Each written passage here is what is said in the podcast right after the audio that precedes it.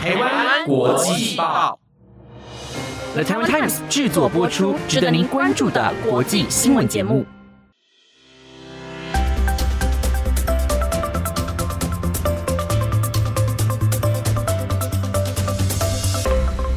大家好，我是凯文，欢迎收听台湾国际报的特别节目《台湾真骄傲》。大家平常有玩桌游的习惯吗？我们今天邀请到的是透过桌游成为富比士亚洲三十岁以下的杰出青年，也是艺术领域中唯一一位获选的台湾人。他热爱桌游到动手设计，希望透过设计挖掘桌游的价值，以传递讯息，帮助各个族群将台湾桌游发扬国际。就让我们一起欢迎桌游设计师张以琪。Hello，以琪。嗨，大家好。想问以琪说，从小父母他是从事桌游代理的工作，那在这样子的环境背景下，是构成你喜欢桌游的先机吗？还蛮多人这样问我的，但我觉得比较正确的讲法是我小时候喜欢玩游戏，然后我中间其实有很长一段时间出国留学的时候，桌游就消失在我生命里了。我平常的休闲活动其实也不会是玩桌游，就是刚好没这个兴趣。可是长大回来创业的时候，它就成为我，因为我们家就是做桌游代理嘛，那它很自然而然的就成为我的资源之一。然后我是透过设计游戏的过程，才重新又把这个热情找回来。明白，所以是透过设计，然后去重新对重新喜欢上桌游。那在你过去的时候，你有没有其他的梦想？因为讲到说你一开始可能不是喜欢桌游，然后对对，然后我有看到你过去其实是比较攻读类似像数学这种理科的科目，过去是不是有类似的梦想呢？其实我觉得小时候读书的时候没有想太多，那时候只是我擅长什么就读什么，刚好我的数学特别好，可是也不会说因为我的数学特别好，我就觉得我以后要走数学方面的工作。反而是我小时候有一个时刻，有一个 moment，我在玩一个桌游，它是跟数学有关的。然后是玩完之后，我把它翻过来，看到它的背面，它答完题之后，背面是一个很漂亮的图。如果你答错的话，翻过来就不会是那个图。是那一瞬间让我觉得，这是我小时候觉得我长大想做的事情之一，就是数学教具。那跟现在的桌游其实蛮类似的，数学教具。所以你之前是想要当个老师吗？还是说，我还是会想走设计路线？我觉得我比较擅长跟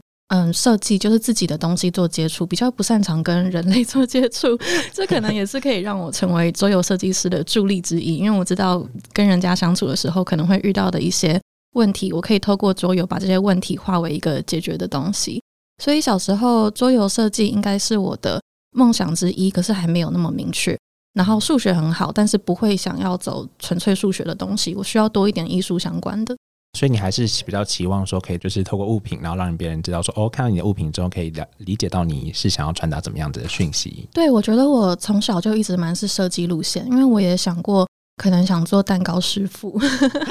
但是就是没有走上这条。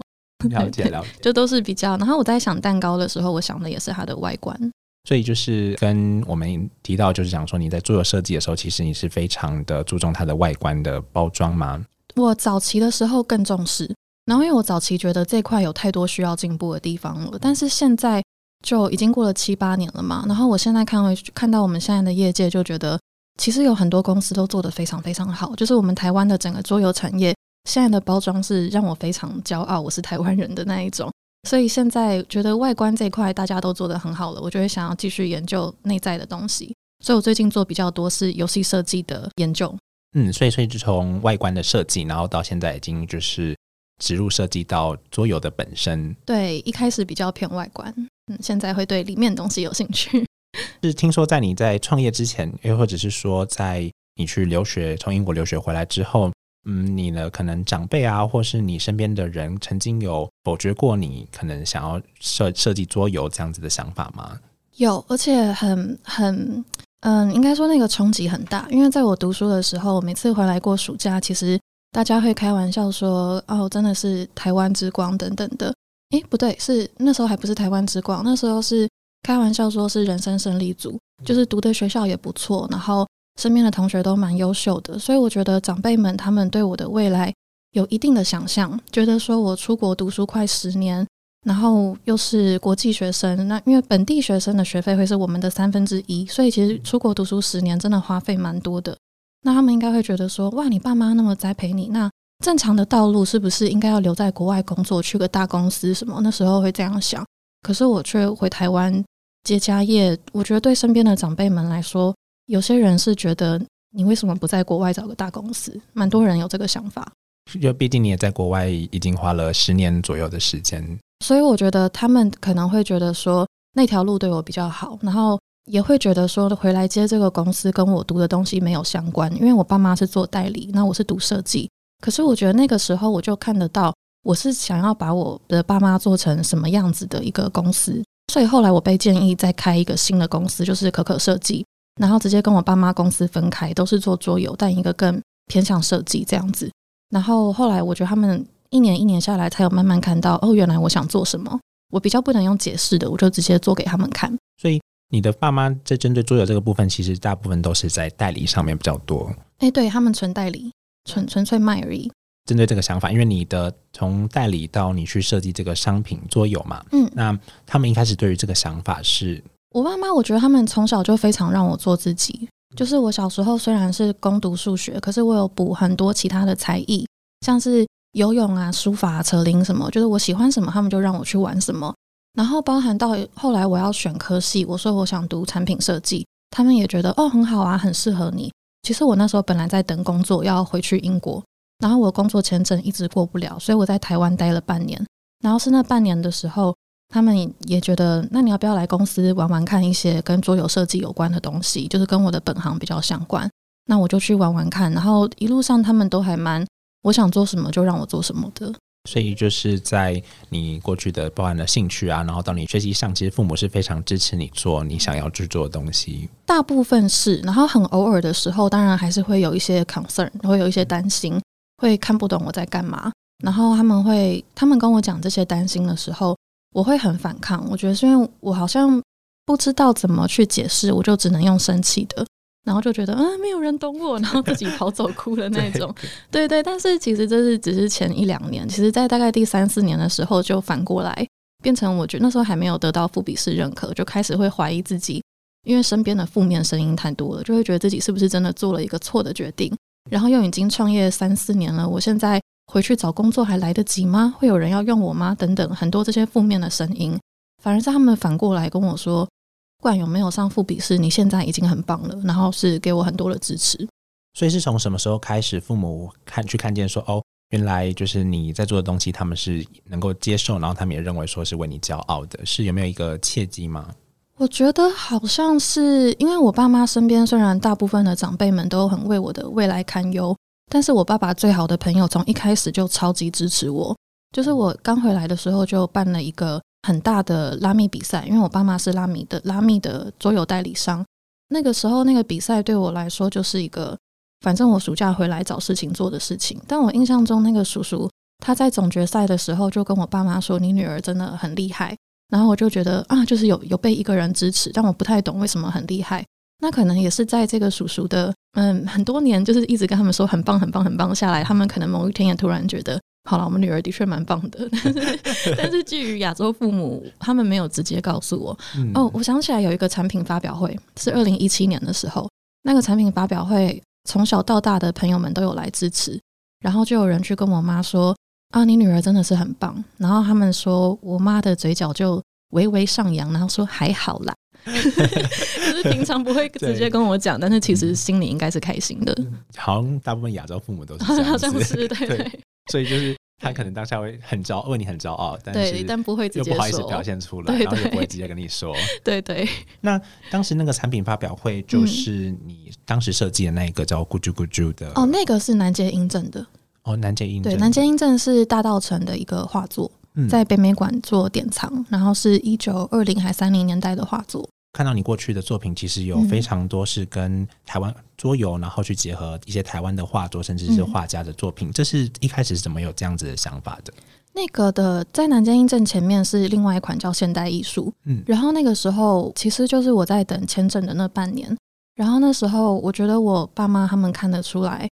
因为我那时候情绪非常的差，我觉得不是只是。我离开台湾太久，回来陌生啊，没朋友啊，这些都其次。我觉得最大的转捩点是，我觉得我花了很多年，从一个只读数学的小孩，去进到很不错的艺术学校。然后那两年就有点像《暮光之城》里面那个贝拉，她变吸血鬼的时候，就有一种啊，我与生俱来就是应该在这里的那种感觉。可是才两年，然后我马上就回来，然后我又失去那个我花了很多年让自己进去的环境。所以那时候有客户提议说，现代艺术的游戏是一位英国德国设计师设计的，版权在我爸妈公司那边。那他在很多国家都有他们自己的版本，但我们当时是卖法国版本，就是图片是法国的，然后文字是中文。就有客户刚好在那半年之间来提议说，你们要不要做台湾的版本，跟台湾的艺术家合作？然后我妈就想说，哎，我女儿刚好每天就是这边等签证都 没什么事情做，嗯，那她就带着我去跟陈澄波艺术基金会开会。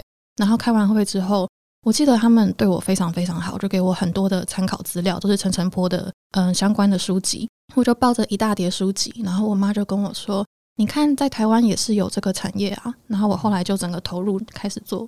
就觉得那是我想要的环境。你讲到说在台湾有这样的产业，那是不是其实你当时在英国的时候，其实也是想要待在英国做类似像桌游设计这样子的工作吗？桌游我觉得是一个我迟早会做的东西，因为小时候它给我的帮助很大。嗯，然后我我知道我迟早有一天，然后我又对创业很有兴趣，所以我知道迟早有一天我会回来做我爸妈的公司。我没有想到后来会是两个公司继续发展，但我当时就觉得看着我爸妈公司，我就觉得有很多我可以发挥的地方。可是我没有想到会那么快，因为我当时就是听大家的讲法，我觉得好像应该要去别人的公司被训练一下，然后再回来接。可是很不幸的，签证不让我这样做。对，其实大部分应该都会想到说，我们应该要去有一些实物的经验。对对，就可能跟家人，可能家人会对你比较好，所以不会去接触到那种可能是。真正工作上会接触到的东西，对，的确是。对，所以父母一开始有给你压力嘛？就是说，哦，那你可能要在几年之内去找到工作，或者是说，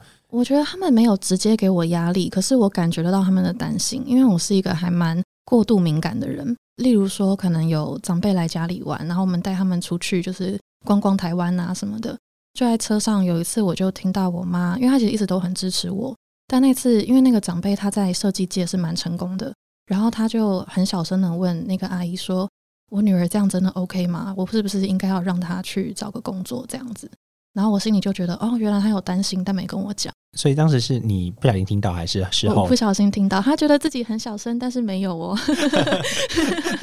对，当下会没有对你有点冲击的感觉，就是说，哦，原来我是被我父母担心的。我觉得他们担心我很合理，我也有点担心自己。然后甚至我身边大部分的朋友。因为我们这个 generation 大家创业很正常，但是跟我最好的朋友也跟我说过，你是不是应该在三十岁之前去别的公司工作一下，以防万一，如果最后这个公司没有成功，你至少还有一个一些工作经验。然后不知道为什么。有个迷思，觉得三十岁之后比较难回去找工作，不知道为什么，就可能大家对三十岁的一个关卡吧，一个关卡的看法。三十岁是一个人生一个坎，一个对对对，一个转捩点。可能要看到，哎，你有没有一些有所成就，或是有些成绩这样子。我想借这个机会跟听众们讲说，不要有这个压力啦。三十岁之后，其实每一年都差不多，过得开心就好。开心很重要。对对对，就是其实有发现说，就包含你开始讲到你研读数学，然后到你后来转到。圣马丁嘛，到后来又是创业。这过程中，就是你曾经有讲到过，其实你的创业的动机，呃，应该说形容你创业的话，有点像讲任性。那你为什么会讲到这样子诠释呢？我觉得，因为像我刚刚提到的，父母会有一些担心，长辈会有一些反对，然后连朋友都会就是讲一些因为为我担心会讲的话，然后让我不能去做我想做的事情，然后我还是做了，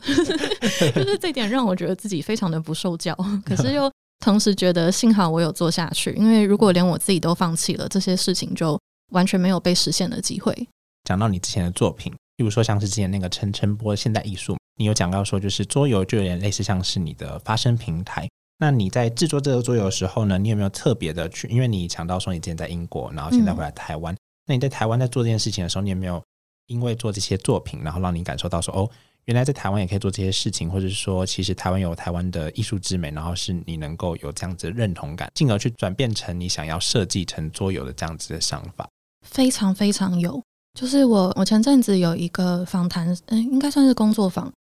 跟那个国家戏剧院，然后因为他们是做编舞设计，我是桌游设计，然后我们就两边在交流两边的想法，然后他们问了我一个问题，说你的产品跟你本身有相关吗？因为舞台剧他们。自己就是那个作品。那我如果是透过桌游来当我的发声平台的话，那我跟他们的连接性是怎么样的？他们代表我吗？那一瞬间，我看着我在桌上放的那些桌游作品的时候，我才发现每一个真的都代表我那个时段的自己。嗯，然后像刚刚提到的陈澄波现代艺术这一款，我那时候做了很多的研究，我真的是我那时候就是爱上台湾的这些画作，因为我觉得我是透过去研读这些画作，他们的不管是他们的表面的美感，还是背后的意义、背后的故事等等，重新让我去找回自己身为一个台湾人的 identity，就那个身份。然后重新去了解台湾很多的一些，不管是历史也好、文化也好等等。所以，如果要说从哪里寻求到认同的话，应该就是在研读那些书的时候，其实还没有进入设计，是我在研读资料的时候开始重新找回这个连接。所以我之后在做设计的时候，我会跟我的，因为我现在有很多的桌游教学，我不知道是不是因为这个个人经验，我会跟他们说，其实你做一个桌游设计的时候，研究的时间应该比真的设计的时间还多。真的设计的时间反而最短，就是先研究再设计再测试，研究跟测试会最长，设计是一瞬间的东西。你在制作桌游的过程中，你有没有发现，就是你认为桌游是无国界的嘛？或者是说，有没有哪一个国家有一个哪一个国家特别的桌游的形式？然后或者是说，台你在你在做台湾桌游的时候，你有没有发现哦，台湾其实是有这样子的桌游市场，而且是能够被推到国外去的？有，其实每个国家的桌游市场都不太一样。像台湾的话，我觉得这几年是越来越跟教育做结合。然后我们现在遇到的最大问题是，尽管桌游产业起来的非常快，很多人也开始很认同桌游这个东西，希望用桌游做推广等等。但是有太多不够好玩的作品，我觉得这是我们现在要解决的问题。像日本的话，他们就比较偏向都是比较小小的、很漂亮，然后比较可爱的小游戏，然后品质做得非常好。然后我是说外外观包装的品质，那美国的话可能就偏向比较多是故事性的、比较复杂的，甚至很多是因为美国就是很多漫威那些有名的电影嘛，就是他们的周边商品等等，然后比较策略型的。我觉得每个国家都有他们的风格。那你在设计的时候，就是你会不会去特别想到，例如说像你讲讲到的美国的故事性啊，然后呃日本的可能是比较精美小巧的。那在包装上或是在设计上，你有没有遇过怎么样的困难？包装上吗？包装上一直都是我一开始创业就一个蛮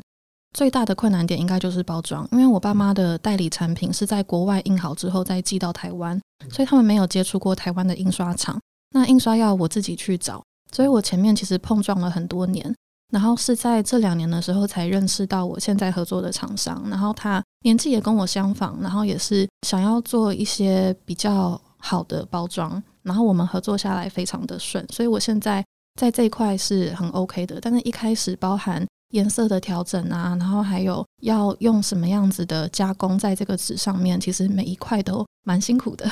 一开始没有人，嗯，有人帮助，但是应该说他们的帮助是因为是我们合作，但是他们会有点觉得可以不要那么要求。对对对，没错，可以不要那么要求吗？他们也会觉得。嗯，可能也给他们添了不少麻烦那时候，但是现在这个他是本来就也想要做出跟我想象中一样的东西，甚至会帮我建议，其实这个材质可以更做到什么效果等等。嗯，所以在桌游在材质上面的要求其实非常高的嘛。还好，其实我反而是一开始创业的时候，觉得我不想要用现在的规格，我想要去找是不是有更适合这个产品的做法跟东西等等。后来现在就觉得啊，其实用这些就好了啦。就是现在想法有点转过来了。我觉得可能是在这个过程中，我过滤掉了那些不必要花的一些制成，或者是不必要去重视的东西，但是留下来了哪些是重要的东西。所以现在比较可以觉得，哦，这个其实用一般的材质就可以，不用每一个都做到那么华丽。嗯，所以现在你就是更注重在桌游本身的价值上，希望给大家传递什么样消息的本质上。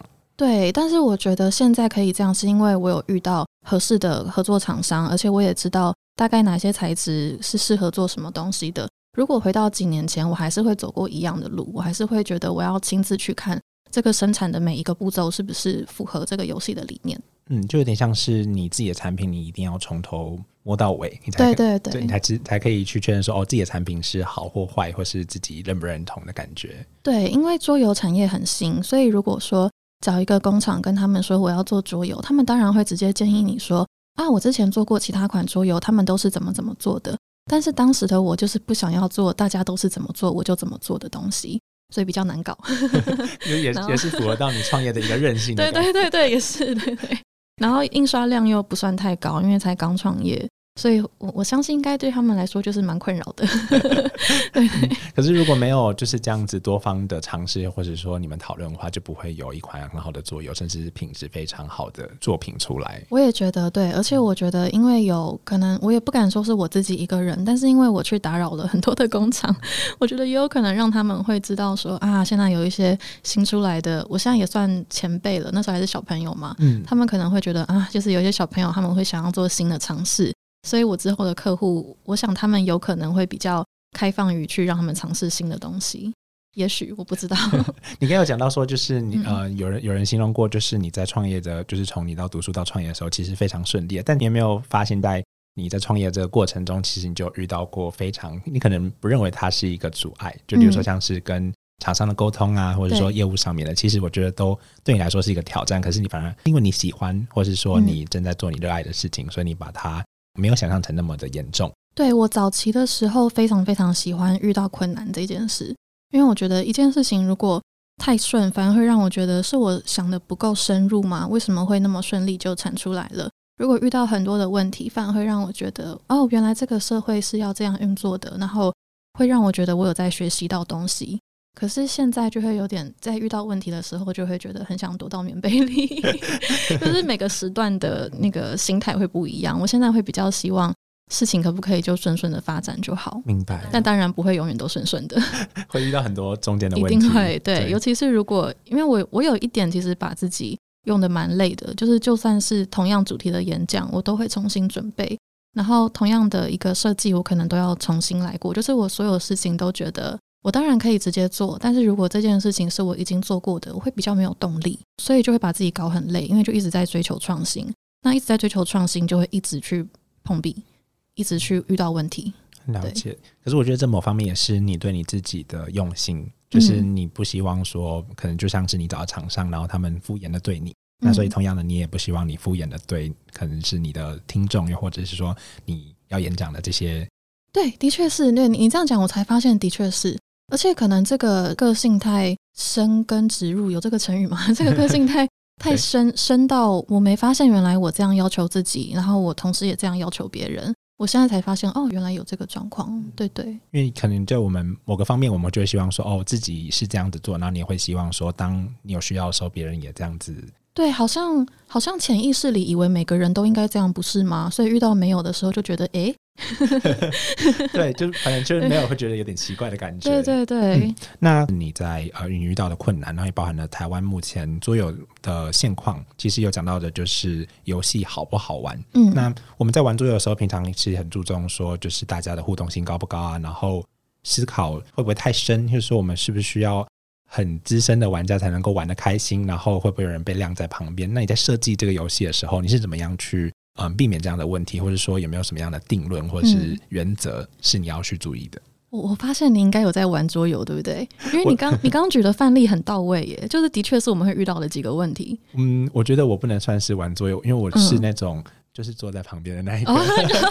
也难怪会有，难怪会有这个。嗯，对我我的确我我现在有在准备一个线上课程，然后因为我觉得有很多的课程，他们都是教你怎么从零开始设计游戏，我觉得这样还不够。因为现在大家会开始被鼓舞，知道有一个观念，就是你就是勇敢先开始尝试。其实大家都可以做游戏设计，多跟朋友测试就好。嗯，大部分的老师都会涵盖到这一点。但我觉得有一个可以更加速整个业界发展的方式，是我们都知道现在有很多的桌游，它的问题是不够好玩。所以我想要在课程里直接列出我过去几年教学遇到学生们会遇到的状况。像你刚刚提的那两个，其实就很到位。一个是有人会被晾在旁边，一个是太难了不能上手。这些状况都有相对应的解决方式，是可以解决大概百分之九十用这个方法应该可以克服，然后让这个设计可以继续滚下去。是我现在非常有热情的一件事情，就是希望可以帮助这些游戏们在设计的过程中，他们可以是好玩的，然后再出版。所以，以及他在对于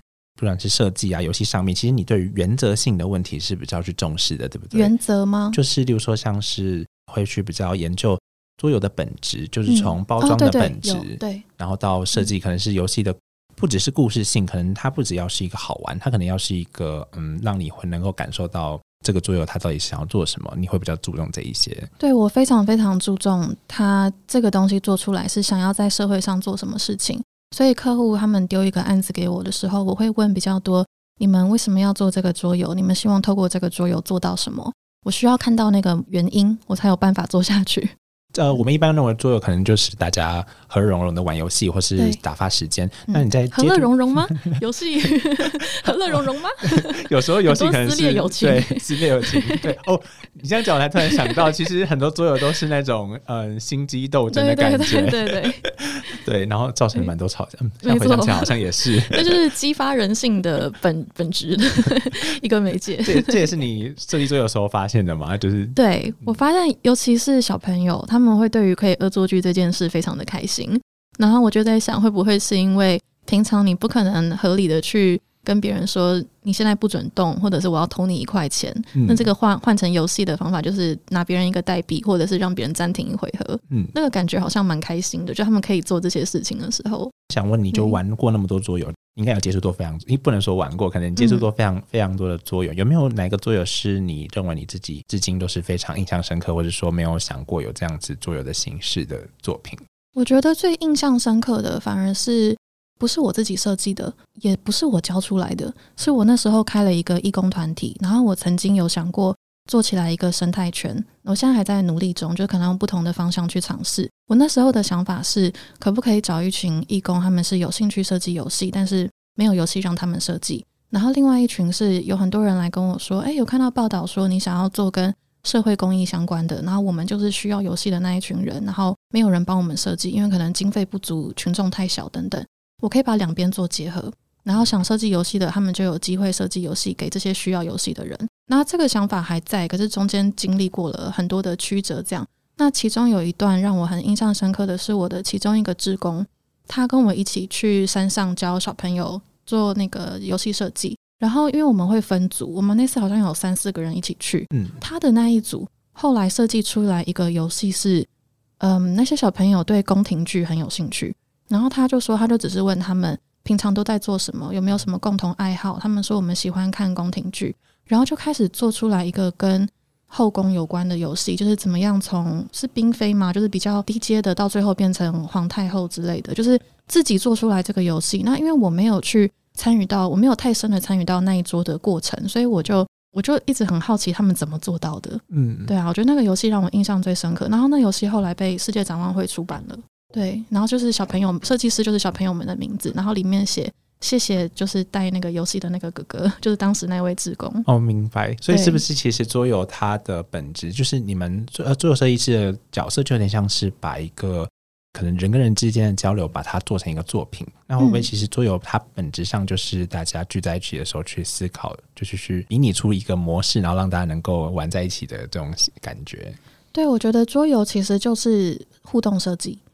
互动设计，对，所以我会我会看蛮多，我现在也开始看很多游戏相关的书，是因为我要做功课。因为我如果要开课程的话，我要先足够了解市面上有哪些东西。但在这之前，只是我自己在设计游戏的时候，我反而看比较多的不是游戏设计的书，是心理学相关的书，因为我觉得它本来就是一个跟人的心理会遇到什么样的事情，会怎么样子有反应，会比较相关。心理学跟社会学，然后我本身刚好对这两个也很有兴趣，所以以前读的比较多的反而不是游戏设计的书。嗯，所以也符合到你前面讲的，就是在设计过程中，其实更多的是需要去研究它本身。没错，嗯，对。那想问，就你刚才讲到的台湾目前的产业，嗯那你也讲到说，台湾目前产业有一些情况是你可能需要我们特别需要去解决。那嗯这解决过程中，如果你会如何去建议说，例如说像是对桌游有兴趣的人啊，或是说他未来想要投入这个产业的人，你会想要给他怎么样的建议吗？我觉得一定要多测试，因为连我自己都有一点在这上面还会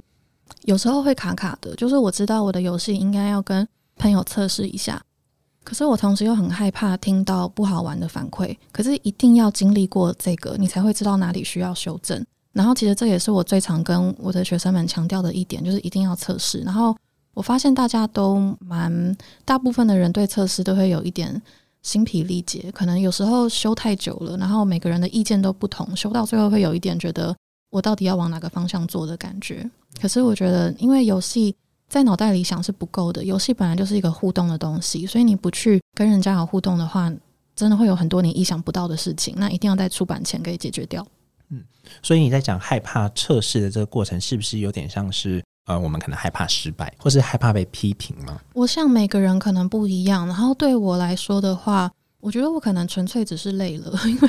太多年了。然后我现在对怎么样帮助别人成为设计师比较有兴趣，然后我自己接的案子也都是，除非这案子真的很赶，那我自己来比较快，不然我宁可跟别人合作。然后我觉得可以看到别人成为桌游设计师，是我很大的成就感，大过于看到我自己的产品在市面上。可能是回到我刚刚说的，我一直喜欢追求新的东西，所以已经试过自己出版游戏了，就会对能够成就别人想做游戏设计这件事，我会很有兴趣。那我刚刚提到的那个跟我去市展会，然后很成功带出一组作品的那个大哥哥，他现在是游戏设计师。哦，他也是对对，他现在他他他那时候还有一个工作，然后他就辞职，然后就试试看接案，结果他现在就做起来了。这件事让我超级有成就感，虽然说。不是完全是我的功劳，可是会觉得就是能够帮助别人完成梦想的感觉很棒。想问说，以其在目前的规划里面，未来会是希望说带到更多的作品吗？就比如说像是更多不一样，我们认为跳脱旧有的框架的桌游，或或者是说你下一个挑战，就是你刚才讲到的，你希望可以创建一个新的生态圈吗？这样子，你的下一个挑战你是怎么去设定的？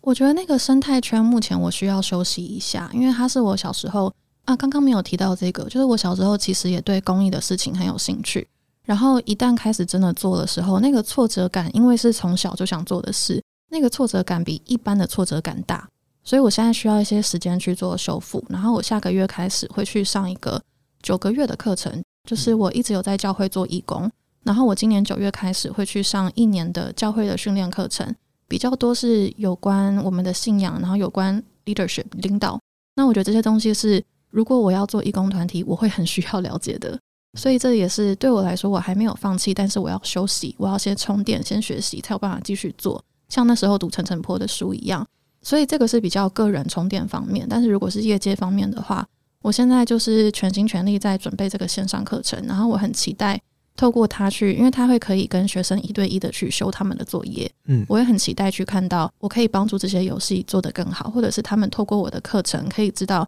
让游戏怎么更好玩？